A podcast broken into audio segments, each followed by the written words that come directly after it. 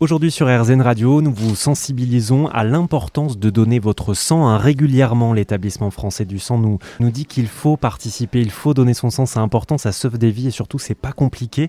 Euh, je suis avec euh, Priscilla Agostini, vous êtes chargée de promotion du don à l'établissement français du sang. Bonjour. Bonjour. Je vais vous poser des questions sur euh, euh, pour savoir si je, il est possible pour moi de donner ou non mon sang. Par exemple, euh, est-ce que je peux donner mon sang si j'ai été tatoué il y a deux semaines? Il faut attendre 4 mois après un tatouage ou un piercing avant de venir donner son sang. Ça, c'est pour le risque infectieux. Est-ce que je peux donner mon sang, par exemple, si j'ai du diabète?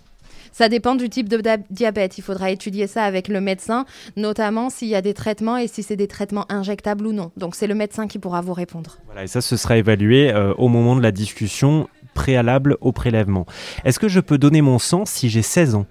Non, il faut avoir 18 ans, il faut être majeur pour pouvoir donner son sang. C'est un acte médical, on ne peut y consentir que si on a la responsabilité juridique. Et ce, même si je suis accompagné par un parent, par exemple? Oui, il n'y a pas de dérogation possible, c'est 18 ans. Il faudra attendre un petit peu alors. Euh, on dit qu'un don peut sauver jusqu'à 3 vies, vrai ou faux? Complètement vrai, sur chaque don de sang, on va récupérer trois produits sanguins, globules rouges, plasma et plaquettes, qui vont servir à trois patients différents. Donc euh, oui, un don, c'est une heure et c'est trois vies sauvées. Est-ce que je peux venir euh, donner mon sang si juste avant j'ai mangé un énorme burger? On vous conseille de manger plutôt sainement, mais vous pourrez quand même venir donner votre sang. Est-ce que je peux, après avoir donné mon sang, reprendre une activité sportive dans la même journée? Il faut éviter les efforts violents dans les 24 heures qui suivent le don. Est-ce que pour donner mon sang, j'ai besoin impérativement de connaître mon groupe sanguin?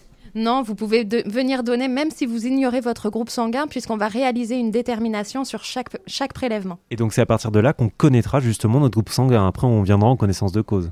Exactement. Super, merci Priscilla. Vous restez avec nous hein, tout au long de la semaine sur RZN Radio puisqu'on va discuter ensemble de l'importance de, de donner son sang et surtout de la marche à suivre. Je vous mets toutes les infos sur notre site internet bien sûr.